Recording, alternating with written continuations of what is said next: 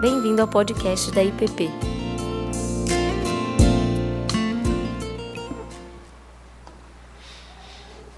Hoje, como temos um, uma dinâmica um pouco diferente, Dia dos Pais, café da manhã, gente saindo para reservar restaurante, correndo para pegar mesa. Um dia mais agitado, então nós vamos fazer um pouquinho diferente. Nós vamos abrir um tempo de escola dominical, ou seja, vale participar. Não precisa de esperar o fim, porque no fim não vai ter participação. No fim todo mundo está vazando. Então, então fica assim, é, aberto desde já para eventuais participações. Aí talvez a gravação não seja é, possível, a gente tenta fazer essa dinâmica de classe mesmo mais, mais corrida, com menos tempo.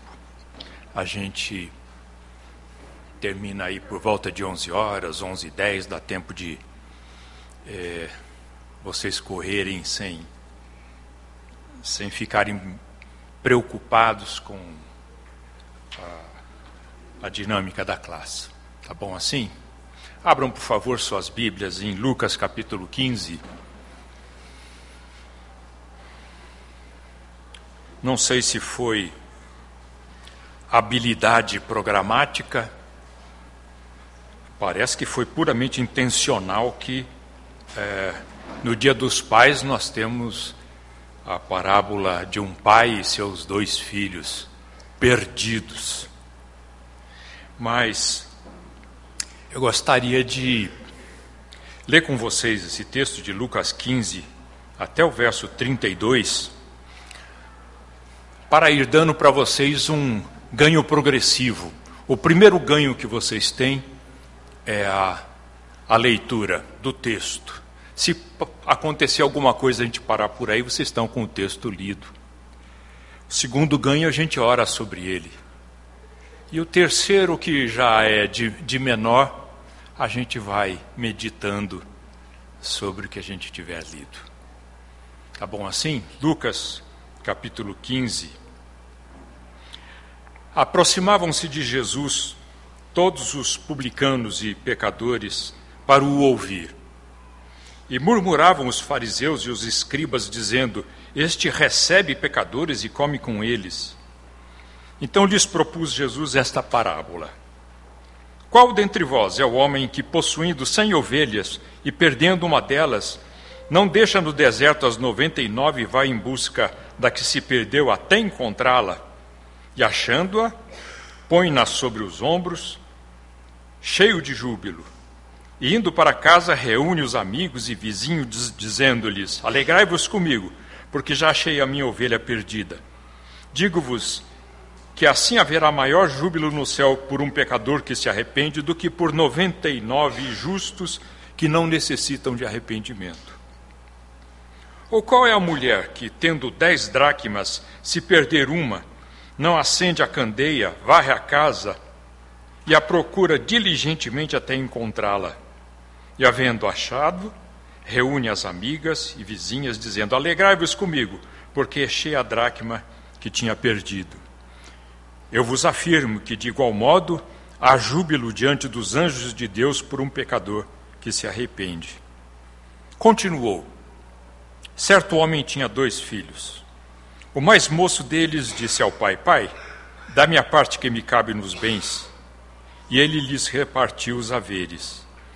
Passados não muitos dias, o filho mais moço, juntando tudo o que era seu, partiu para uma terra distante e lá dissipou todos os seus bens, vivendo dissolutamente. Depois de ter consumido tudo, sobreveio àquele país uma grande fome e ele começou a passar necessidade.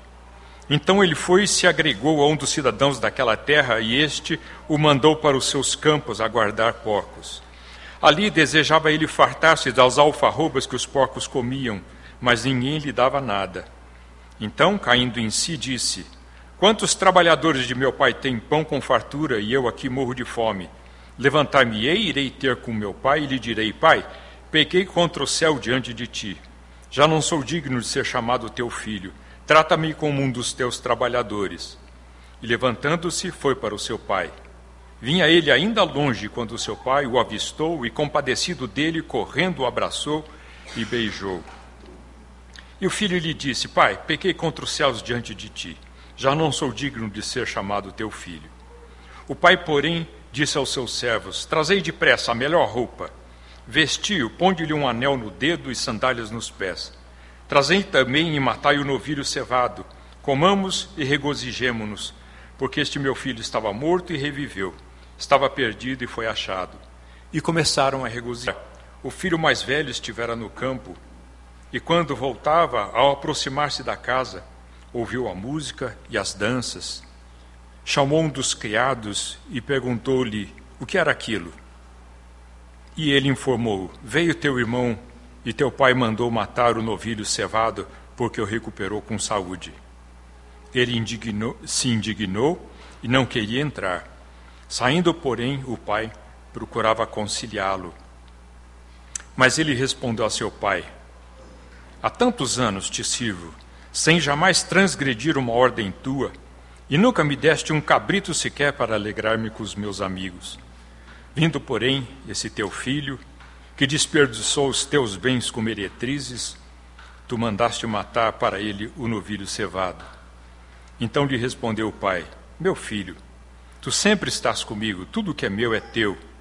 Entretanto, era preciso que nos regozijássemos e nos alegrássemos, porque este teu irmão estava morto e reviveu, estava perdido e foi achado. Ó Deus, eis aí a tua palavra aberta e lida.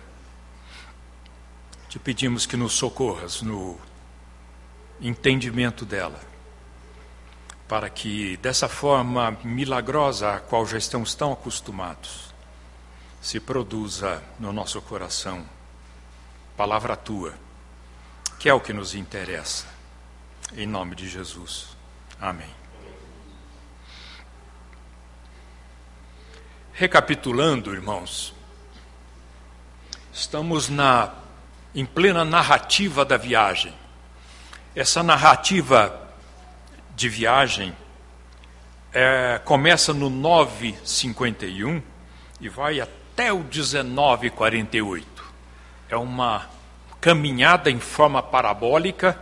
A forma parabólica é essa que já tivemos conhecendo aqui pelos outros professores. 1, 2, 3, 4, 5, 5, 4, 3, 2, 1. 1, 2, 3, 4, 5, 5 linha, 4 linha, 3 linha, 2 linha, 1 linha. Então é uma caminhada em forma de parábola. Alguns fazem a parábola assim, outros como uma curva normal, outros fazem. Eu prefiro uma grande barriga. Então começa em cima, termina embaixo. Tivemos já vendo ah, o, o item 8 dessa parábola. O item 8 chama-se o chamado para Israel. A questão de arrepender-se ou perecer, Pilatos e os galileus, a torre de Siloé, produzir ou perecer, a questão da figueira infrutífera. Aí vem o 9, o 10, o 9 linha, e estamos de volta agora no 8 linha. De novo o tema chamado do reino para Israel. Então começamos com o primeiro chamado de Jesus, Jesus vindo buscar pessoas, incluir pessoas no seu reino. E agora ele chama Israel e acrescenta os proscritos. Então esse chamado agora começa a envolver os proscritos de Israel. Começamos com é, o grande banquete.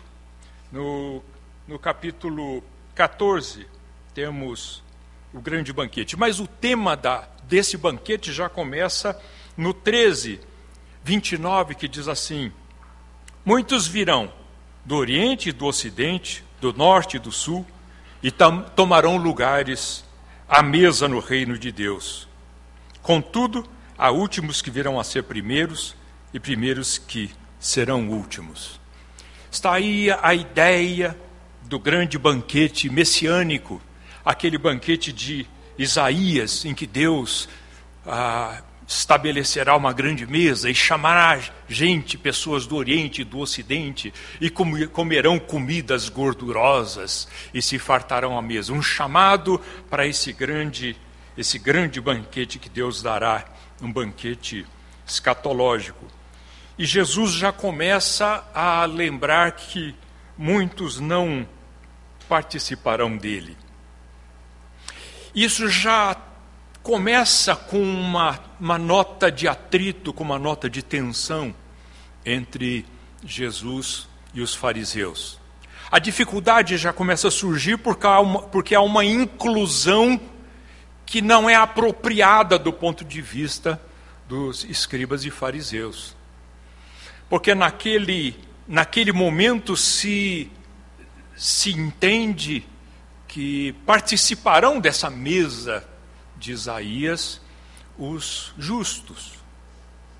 E a discussão sobre quem são esses justos, quem participará, está mais ou menos assentada como uh, uma distinção entre aqueles que são absolutamente justos e os pecadores arrependidos. E Jesus começa a dizer assim: Olha, eu vim chamar ah, os proscritos de Israel.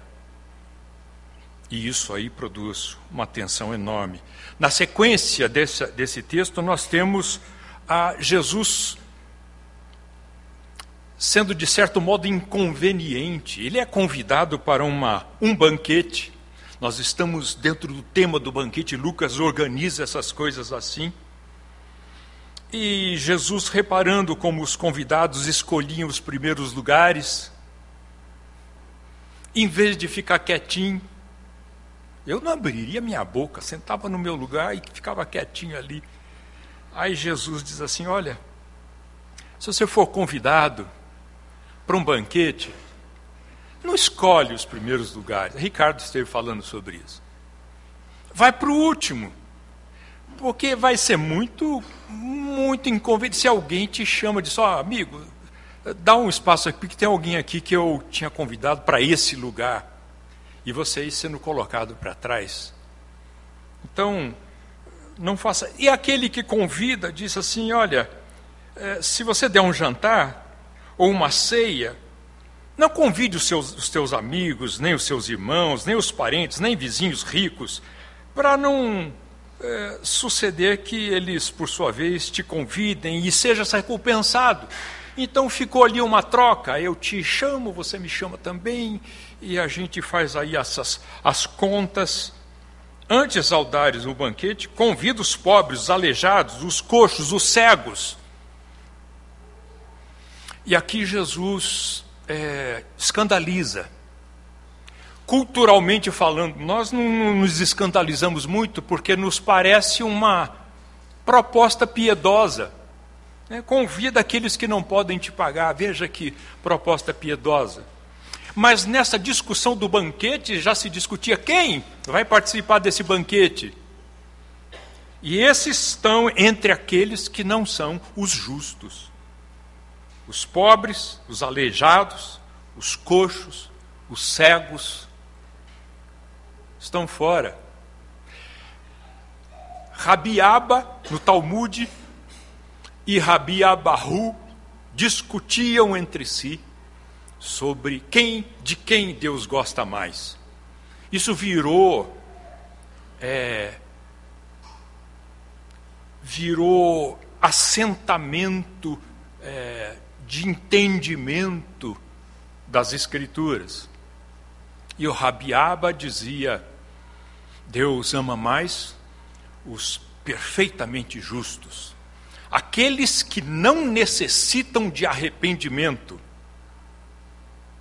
Já, já o Abiabahu diz: não, Deus é, ama mais o, os arrependidos. Esse é o contexto que está, que está aqui. Jesus dizendo assim: ó, convida aqueles é, que estariam fora.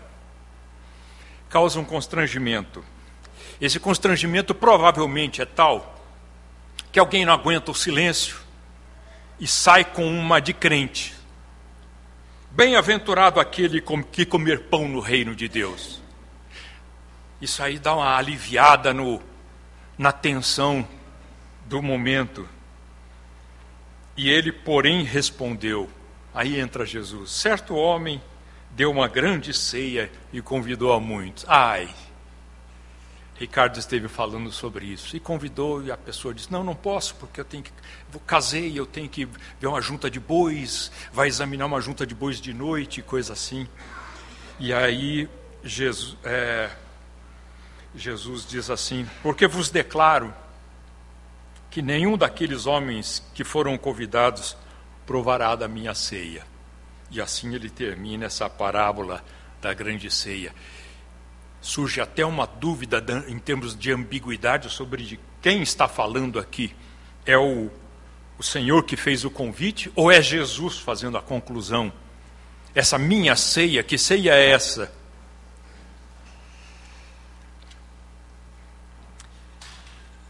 Jesus, nessa sua caminhada de inclusão no reino, nessa busca daqueles que virão, chamou Israel e Ricardo falando sobre a correspondência com João, veio para os seus, veio para o que era seu, mas os seus não os receberam. Todavia, aqueles que o receberam, deu-lhes o poder de serem feitos filhos de Deus, a saber, os que creem no seu nome. Nem todos o receberam, e ele vem para os seus e vem buscar os seus, e agora ele começa a ampliar quem são esses seus e estamos no capítulo 15, verso 1, nesse contexto de inclusão, nesse contexto escandaloso, nesse contexto constrangedor, no mínimo tenso. A, a questão cultural do grau de. É, do efeito dessas ações de Jesus, a gente não não pode aquilatar exatamente qual é a voltagem que isso produziu. Mas o fato é que, é, analisando a cultura daquele tempo, Jesus já vem sendo, já vem produzindo tensão, já vem produzindo tensão. E agora, parece que no clímax desse relato, dessa caminhada, se começa a perceber o que isso está causando uh, no seu público, naqueles que estão uh, à sua volta, em especial uh, entre aqueles que ele convida e aqueles que rejeitam ou que têm objeções a esses convites. Jesus se apro aproxima-se de Jesus.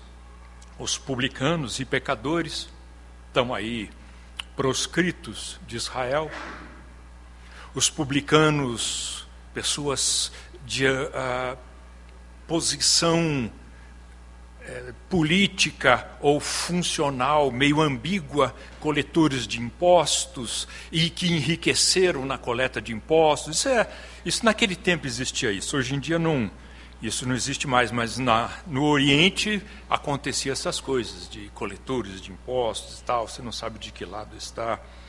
Diz, chama de tucano mas Tucano não aceita, ficar em cima do muro.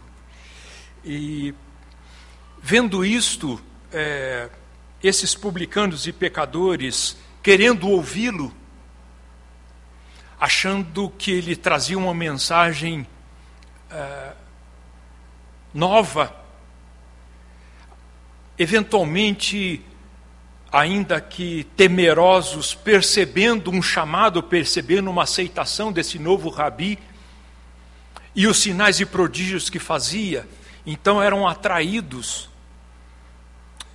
E agora Jesus não apenas comia com eles, mas os recebia.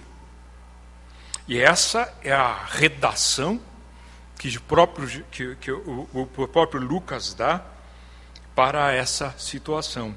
E murmuravam, verso 2, os fariseus e os escribas, dizendo: Este recebe pecadores e come com eles. Agora é, foi demais. Porque a ideia do grande banquete é uma ideia de aceitação. Por isso, essa ideia do banquete messiânico vem, sendo trazido já desde o do capítulo 10. Porque naquele grande banquete Deus tiraria o todo dos céus de sobre as nações e revelaria os seus e comeria com eles num banquete sem fim. E as, as, a religião e as regras e a lei começou a segmentar os que participariam ou não, e de repente chega Jesus falando essas coisas, e agora não somente ele ensinava, ele criticava, ele recomendava, mas agora ele come com eles. A ideia da é, horizontalização, fazer-se um com eles, estar próximo, sentar-se à mesa, é uma coisa tão interessante que hoje em dia, no Ocidente, 20 séculos depois, você diz assim: não chame para a mesma mesa Paulo Maluf e Mário Covas. Não chame para a mesma mesa Fulano e Fulano. Alguém que recebe muita gente tem que ter uma espécie de uma estratégia para saber quem você põe do lado de quem numa mesa grande. Não é assim hoje em dia? Não é assim hoje em dia que muitas vezes não aceitamos sentar para um almoço com algumas pessoas? Não sabemos bem por quê, mas sabemos que o ar vai ficar meio irrespirável naquela mesa. Temos medo de um silêncio constrangedor, temos medo de uma palavra mal, mal falada, para não ser maldita, temos medo de uma, um olhar equivocado, às vezes nem não intencional, que acenda uma fagulha. E alguém se levante empurrando a cadeira e diz assim: Eu, eu vou embora. E ainda ouça baixinho, já vai tarde. Essa tensão em torno da mesa atravessou séculos. E isso no Oriente, naquele tempo, era uma coisa seríssima. Porque envolvia aceitação envolvia fazer-se igual, envolvia uh, tratar os mesmos assuntos, comer junto. E Jesus não somente comia, há um, há um acordo entre os analistas de que esse recebe significa que ele recebia em casa, possivelmente ele estava morando numa casa e trazia para casa dele e servia a mesa para pessoas assim. E isso era escândalo. Então Jesus lhes propõe três parábolas. Na verdade, é, Alguns dizem que a, as duas primeiras, a ovelha e a dracma, são uma só parábola dupla. E que a do, do filho pródigo é uma parábola, são duas parábolas numa só. Porque o formato poético delas, do, do filho pródigo, termina com a volta do filho e depois começa com a volta do filho mais velho. Então, os dois formam uma parábola, um B em vez de ser uma barriga de grávida, é um B. E ele propõe essas, essa parábola, essas parábolas. E começa de modo tenso. Porque ele diz assim: Qual dentre vós é o homem que, possuindo cem ovelhas e perdendo uma delas, não deixa no deserto as 99 e vai em busca da que se perdeu até encontrá-la? A resposta seria: nenhum dentre nós. Porque nós não somos pastores de ovelhas, de ir buscar ovelha. O que está por trás disso? O que está por trás disso é que sem ovelhas provavelmente não era cuidado apenas por um pastor. E alguém que possuísse sem ovelhas não iria ele mesmo levar a, as ovelhas. É provável que essas 100 ovelhas ou fossem ovelhas da comunidade, eu tenho 10, a gente contrata dois, três pastores que cuidam daquelas. Agora, qual dentre vós, quando Jesus diz assim, está chamando a ele, está tentando encarná-los na figura do pastor? Entretanto, o pastor de ovelhas estava no rol dos proscritos da época. Vocês sabem por quê? Porque as ovelhas pastavam em propriedade privada alheia. Comiam da comida da terra, do, da, do mato da terra alheio. E o pastor sequer poderia se arrepender, porque ele não sabia por quantos campos, por campo de quem ele havia levado as suas ovelhas. Ele não poderia chegar de volta ao, ao dono da terra: Ó, oh, você desculpe, minhas ovelhinhas comeram a grama lá do seu, do, do seu pasto. E eram proscritos. Então, quando Jesus diz assim: Qual de vós é o homem que, possuindo cem ovelhas, já causou uma, um, uma certa tensão? De novo, Jesus entra chamando atenção.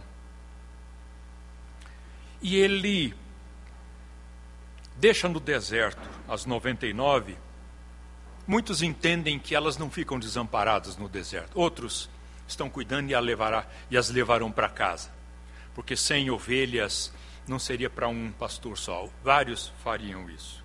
E vai procurá-la, perdeu, vai procurá-la até encontrá-la. A ovelha se perdeu. E o fariseu já começa a entender assim de quem ele está falando. O pastor que perdeu as ovelhas está falando de mim. A ovelha que se perdeu de quem ele está falando vai procurar, deve estar falando desses proscritos, deve estar se referindo a esses pecadores com quem agora ele come, com quem agora ele se torna impuro. E o pastor deixa e vai procurar a sua, a sua ovelha. A ovelha está lá no campo, imóvel, quietinha, parada. E ele vai buscá-la até a encontrar. O pastor busca a sua ovelha. Essa ideia de que, se ele está falando de si mesmo, se ele está se referindo ao seu ministério, que vai buscar que bate com o que ele está fazendo agora. Então, isso que eu estou fazendo agora, de comer com publicanos e pecadores, é entendido por ele próprio como o pastor que vai buscar as ovelhas que estão perdidas. Na verdade, essa é uma boa interpretação. É escandalosa para a época, mas é isso que Jesus está defendendo. É por isso que me sento, por isso que como, por isso que os recebo. O pastor vai buscar a ovelha perdida. E a acha. Porque ele procura até encontrar. O pastor procura a sua ovelha até encontrá-la. Aqui nós temos um animal, então nós não podemos ir muito além nessa metáfora que ele está usando. Ela está ali paradinha, sem se mover, e o pastor se lança sozinho no deserto, no campo, correndo todos os riscos, ou de encontrar ovelha morta já por um lobo, ou ser atacado, etc. Ele corre os riscos e a encontra. E ao encontrá-la, põe-na sobre os ombros, cheio de júbilo. E aqui entra o tema da, da restauração. O peso, o sacrifício da restauração. Esse trazer de volta significa botar uma ovelha no ombro e fazer todo o caminho de volta. Mas ele faz isso com uma ovelhinha no ombro, cheio de júbilo a alegria, o tema da alegria da restauração, o tema do, do peso, da dificuldade, do trabalho, do esforço que esse pastor está fazendo para restaurar a ovelha. É uma ação de esforço. Trazê-la de volta e ele a faz cheio de júbilo. E volta para casa. Ele não volta para onde as outras ovelhas deveriam estar. Por isso é provável que ele, as, as outras 99 já tinham, tenham sido levadas para casa.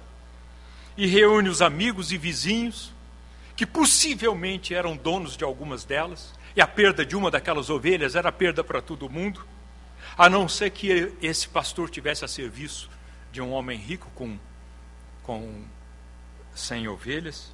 É mais provável que fosse as ovelhas da, da aldeia.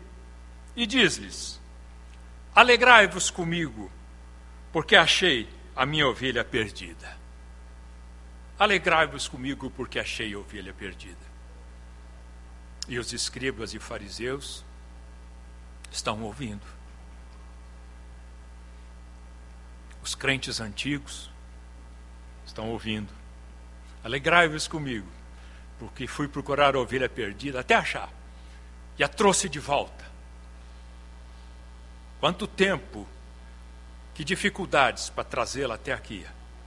Aqui está, em casa, de novo, de volta. Alegrem-se comigo.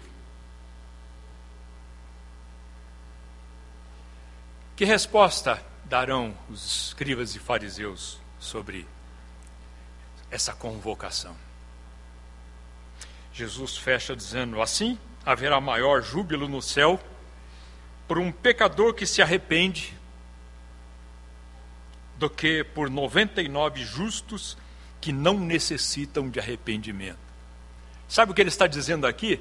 Ele está se referindo àquela disputa do Rabi Abba com Abaú. Haverá mais júbilo no céu por um pecador que se arrepende do porque 99 justos que não necessitam de arrependimento. Vários autores acreditam que Jesus está sendo irônico aqui. Essas 99 que não necessitam de arrependimento. De todo modo, ele se posiciona. Mais júbilo no céu por essa que se arrependeu, por essa que foi achada, que foi trazida de volta, do que pelas 99 que não precisam.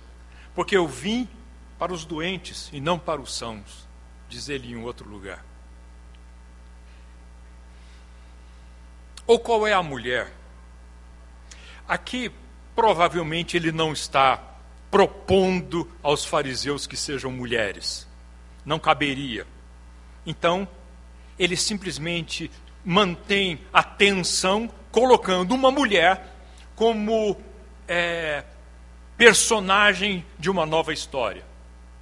A mulher não podia ser colocada naquele tempo como personagem de história nenhuma. Sempre ela estaria num segundo plano, mulheres e filhos. E Jesus, por quê? Tinha que pôr, traz a mulher. Que tendo dez dracmas, se a perder, não acende a candeia. Aqui nós já temos dez para um. Aumentou possivelmente, alguns conjecturam. Não, aumentou o valor. Antes era 1 sobre 100, agora é 1 sobre 10. Essa dracma, que era o salário de um dia, talvez pertencesse a um colar, talvez fosse um ornamento, e ela perdeu, tem que achar. E ela procura diligentemente até encontrá-la. Qual é a mulher que não faria isso? E acende o candeeiro, acende a, a, a casa e sai varrendo, sai varrendo até encontrar. E quando encontra, reúne as amigas, as vizinhas. Uma dracma era muito dinheiro para alguém pobre da, daquele tempo. Então, vale vale uma festa. Alegrai-vos comigo, porque achei a dracma que tinha perdido. Aqui nós não temos o tema do fardo da restauração, porque se trata de uma de uma dracma.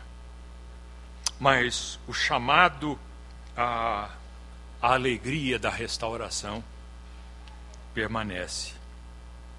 E eu vos afirmo, de igual modo, há júbilo diante dos anjos de Deus por um pecador que se arrepende. No primeiro, há júbilo no céu. Aqui, diante dos anjos de Deus. Está falando a mesma coisa. Está usando mais ou menos a mesma. E tem aqui, é, diante de Deus, por um pecador que se arrepende.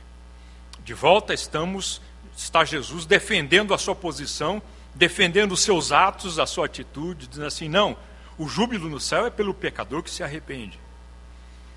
E se você quiser se excluir destes, porque você não é um pecador que se arrepende, você está entre os 99 que são rigorosamente justos, então, é, vista a carapuça. E continuou. Certo homem tinha dois filhos. Aqui eu vou fazer uma. Esta é a, é a parábola mais conhecida, mais amada da cristandade. Portanto, é, conhecida de todos vocês. Eu queria só incluí-la no contexto dessa, dessa narrativa de viagem, para mostrar como ela faz parte desse conjunto todo, sem entrar em, em detalhes muito grandes por causa do nosso, do nosso tempo. Alguns elementos culturais nos ajudam muito a compreender. Foi isso que o, aquele baile que a gente tem é, acompanhado, a, a poesia o camponês, ou a, a versão mais nova, as parábolas de Lucas, ele foi ao Oriente e ali contou essa parábola para gente, é, patriarcas e gente das aldeias, onde o tempo não passou, para ver como eles reagiam. Também a leitura dele é a, a versão siríaca antiga, ou seja, a tradução para o árabe de, desses textos. Então ele está trabalhando com a linguagem mais próxima, para poder descobrir como essas coisas falam para alguém daquela época. Em especial para nós, na nossa exegese, é uma dificuldade muito grande de interpretar silêncios, porque os silêncios não nos chegam. O que não é dito não nos chega. Então nós não somos capazes de nos escandalizar com algo que não é dito, mas para alguém que era o público imediato, algumas coisas ficavam faltando. E eles estariam se pensando, ele suprimiu essa parte de propósito? Que é isso que ele está, que ele não está dizendo? A primeira coisa que a gente pode ver aqui é que o mais moço disse ao pai: "Da minha parte que me cabe dos bens". Isso é uma coisa impensável, seria uma coisa impensável naquele tempo. Chega até nós hoje. Né? Eu pedi ao meu pai a, a herança e eu quero a herança sem usufruto. Dá para mim, vamos converter isso aí em depósito bancário, ou então você passa as escrituras, eu vou. E o garoto pede, como quem diz, pai, você está demorando para morrer. Isso está revelando uma cisão, está revelando uma relação complicadíssima entre esse rapaz e o seu pai. Mas o texto nos diz que ele lhes repartiu os haveres. Repartiu os haveres entre eles, o mais, o mais jovem e o mais velho. E não há uma palavra sobre a reação esperada do mais velho. O mais velho, não sendo um rebelde como esse, deveria assumir um papel, mesmo que não gostasse nem do pai, nem do filho, do irmão, deveria assumir um papel de dizer: não, não, não peraí, não é assim também, vamos, vamos arrumar isso aqui, não pode ser assim. Eu não quero, no mínimo diria o mais velho, eu não quero a minha parte. Nada é dito. Passados não muitos dias, o filho mais moço, juntando tudo que era seu, partiu para uma terra distante. Passados não muitos dias, esse garoto converteu os seus bens em alguma coisa que ele pudesse carregar, terras, eh, carroças, alguma coisa que correspondia à sua parte, a seu um terço, dois terços para o mais velho e um terço para ele. E mais, ele saiu vendendo. E naquela aldeia, imagine a antipatia, a, o ódio que ele foi criando enquanto tentava vender rapidamente aqueles bens sabendo que era mal visto por todos, ele torrou aquilo e partiu para uma terra distante. E ali dissipou seus bens, vivendo dissolutamente. Nenhuma palavra sobre meretrizes nesse primeiro relato. Vale a pena ressaltar. Consumiu tudo. Acabou o dinheiro. Vem uma grande fome sobre a terra. Ele abriu mão da família, ele está num país distante, abriu mão da sua terra, ele torrou o seu dinheiro, os amigos desaparecem e ele começou a passar necessidade. Ele não fala eles. Pode ser simplesmente uma forma da redação, mas pode eventualmente indicar que a dificuldade agora é dele porque ele é um estrangeiro. Não tem família, não tem gente que poderia dar o suporte e ele está passando necessidade. Então ele vai pedir emprego a um cidadão daquela terra. Sabe como um oriental faz para negar um pedido desses? Dá a ele um emprego que ele não iria aceitar. Manda ele fazer alguma coisa que sabe que ele não iria aceitar. Manda um judeu cuidar de porcos. E ele aceitou. Foi guardar os porcos. E a fome era tanta que ele tentava comer as alfarrobas que os porcos comiam. Tentava, mas ninguém lhe dava nada. Padecendo de fome mesmo. Agora ele está no seu inferno. Ele está na sua pior posição. Abriu mão da casa do pai, abriu mão do seu país, abriu mão das suas convicções religiosas e está fazendo o que nem o cara da terra imaginava que ele poderia aceitar. Cuidando de porcos e querendo comer a comida dos porcos. E ele caindo em si, diz: Quantos trabalhadores do meu pai têm pão e fartura? Levantar-me-ei, irei ter com meu pai, e lhe direi: Pai, pequei contra o céu diante de ti. E se levanta e vai. Não sou digno de ser chamado teu filho. Trata-me como dos teus trabalhadores. Vinha ele ainda distante, e o pai o avistou, e compadecido dele, correndo, o abraçou e beijou. A cena provavelmente é a seguinte: esse garoto, quando aparecesse na esquina da aldeia, já ia começar a reunir gente, já ia começar a reunir impropérios. Alguns imaginam até que ele pudesse apanhar nessa sua volta, sendo xingado, janelas sendo fechadas, ou coisas assim, de profunda rejeição. E o pai sabe disso. E o pai percebe a vinda do filho de imediato. Então acontece um gesto pela segunda vez. A primeira vez em que o gesto dispendioso do pai acontece é quando o filho diz: dá minha parte que me cabe. Porque o que se esperava que esse, que esse pai fizesse fosse uma disciplina no filho. Não, não vai ter parte nenhuma, você está querendo que eu morra. E manda dar uma surra no garoto. De criar bicho. Agora, ele vê o filho chegando ele corre. Há um ditado da época que diz assim: você mede, e, e essa perdura até hoje. Você mede a estatura de uma pessoa pelo seu passo. Senador não corre, senador anda. De, possivelmente, presidente levita, não corre.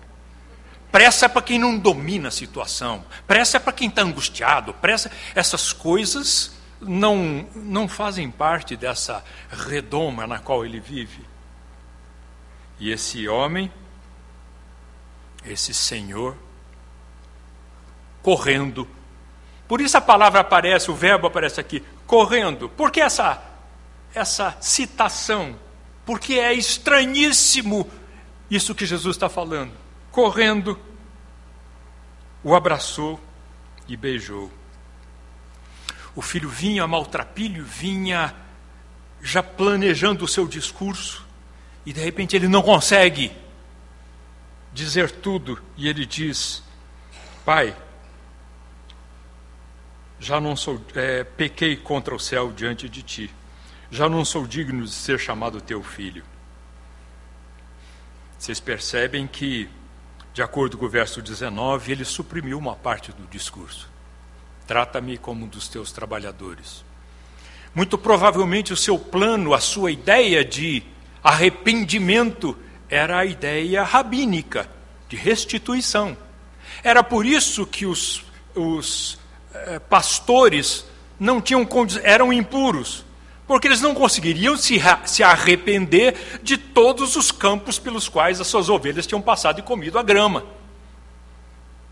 Então, eles eram irremediavelmente impuros, porque o conceito de arrependimento envolvia restituição, reparação. E aqui o garoto vem com um plano, dizer: trata-me com um dos teus trabalhadores, ou seja, eu volto para casa, mas já não tenho que conviver na, na propriedade do meu irmão, porque agora é do meu irmão. Como é que eu vou respirar o mesmo ar na casa do meu irmão? Então eu vou ser um dos seus trabalhadores assalariados, moro na aldeia, e quem sabe com o dinheirinho que eu ganho eu ainda consiga fazer aquilo que foi o meu grande pecado. O grande pecado qual foi? Gastar o dinheiro do pai.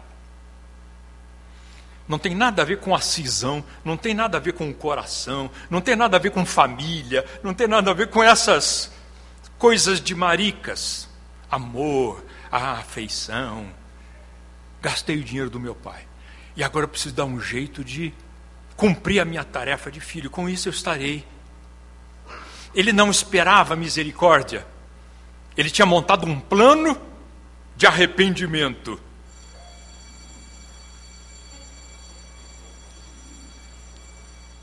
Tá bom. Antes da gente orar, o pai interrompe tudo isso com um abraço. E imagine a aldeia galinha, cachorro, e as pessoas olhando, gente abriu a janela, gente que já correu para a rua, as crianças passando. O que está acontecendo? E o pai o beija e ele diz: Já não sou digno de ser chamado teu filho. E o entendimento mais recente dessa parábola é de que o filho suprimiu a segunda parte porque sucumbiu à graça. Ele não veio pensando em graça, nem em misericórdia, mas ele sucumbiu ao abraço do pai. E o pai disse assim aos seus servos: agora a, aquele fardo da restauração se instala, aquele que a gente viu com a primeira ovelha, colocou a ovelha nos ombros. Como é que esse pai coloca essa ovelha nos ombros? Abraça o filho, corre, corre como um, um, um senhor não faz. Abraça o filho, não deixa que ele caia nos seus pés, porque ele vai beijar ou sua mão ou seu pé ele não deixa e chama os servos, talvez ainda sustentando o seu filho, e diz assim: é, Trazei depressa a melhor roupa. Muito provavelmente a melhor roupa era a dele. Traz uma roupa que me identifique com, com esse garoto. Vestiu, põe-lhe um anel no dedo, um anel de sininho no dedo, um anel de senhor. E uma sandália nos pés. E eu restauro a condição de dono da casa na condição de filho, não de servo. Trazei também e matai o novilho cevado.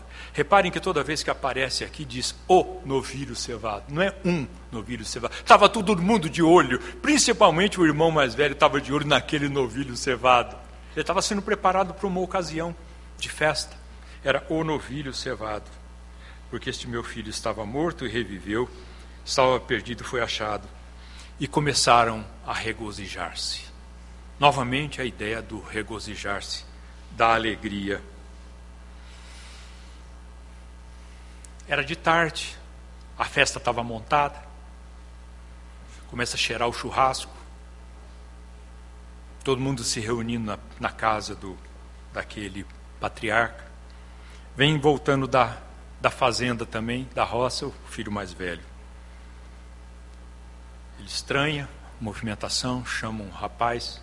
O que é está acontecendo? O rapaz disse: Ó, oh, seu, seu irmão voltou. E ele disse: Ah, não. É essa Dessa festa eu não participo. Dessa festa não. Corre o zum, zum, zum, chega para o pai dizendo assim: Ó, teu filho está lá, na porta não quer entrar. Dizendo que disso aí, disso ele não toma parte.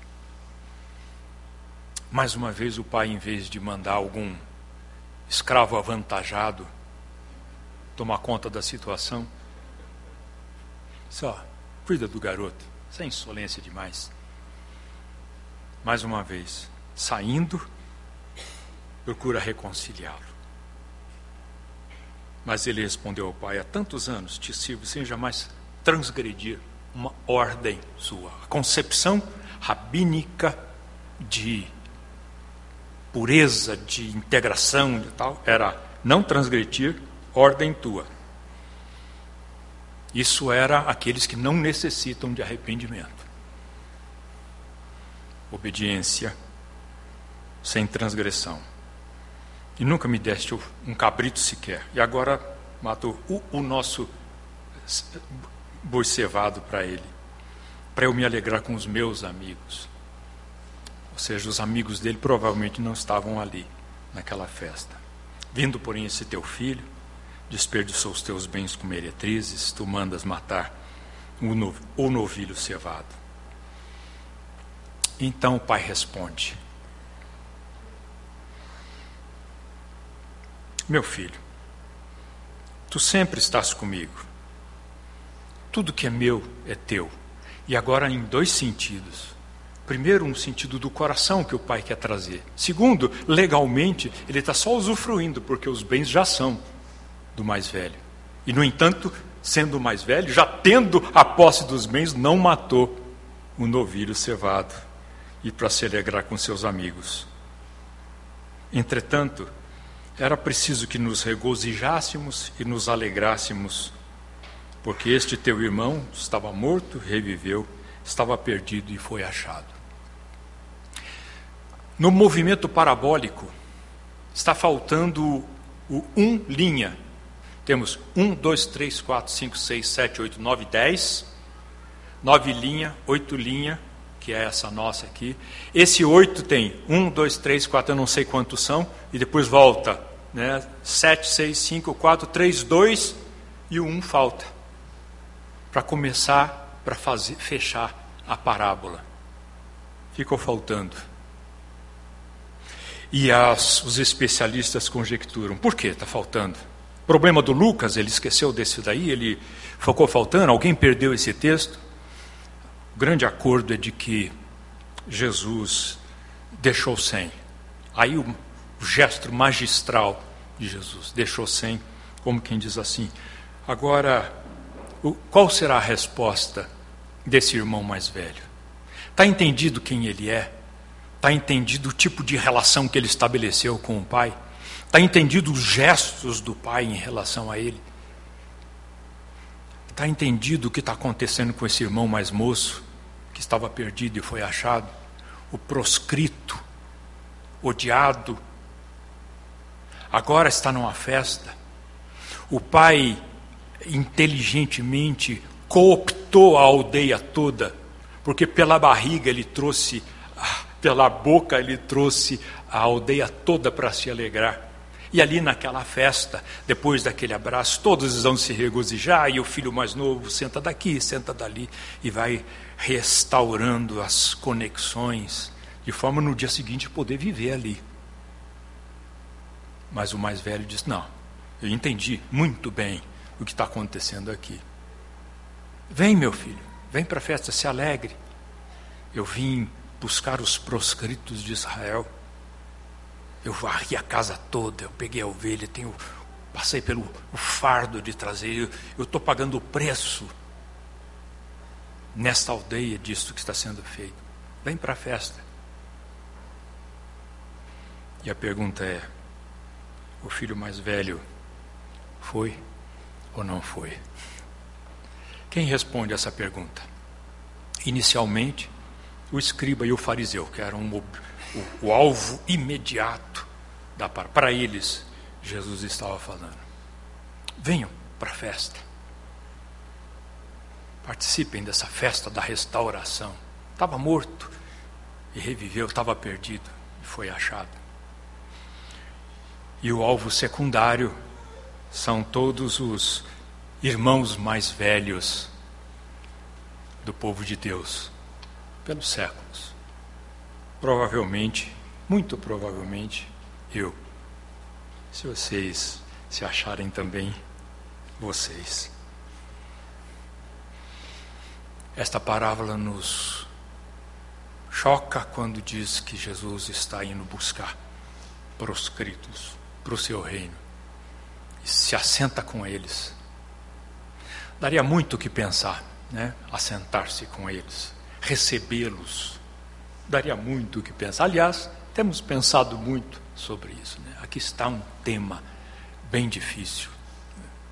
É muito mais fácil estarmos e nos alegrarmos e comermos e festejarmos entre nós. Agora, uma festa dinâmica, uma festa variada dessa é, é mais difícil. Que Deus nos abençoe e nos ajude a refletir sobre essas coisas, sobre esse essa defesa de Jesus quanto à inclusão, quanto à busca, chamando para o reino. Povo de Israel e aqueles que estavam nos cantos, nos becos, das praças, os aleijados sendo chamados, vinde para a festa, porque os originais, os chamados originais, não eram dignos. Essa é a parábola do banquete. Você acabou de ouvir o podcast da IPP. Para saber mais, acesse nossa página em www.ippdf.com.br.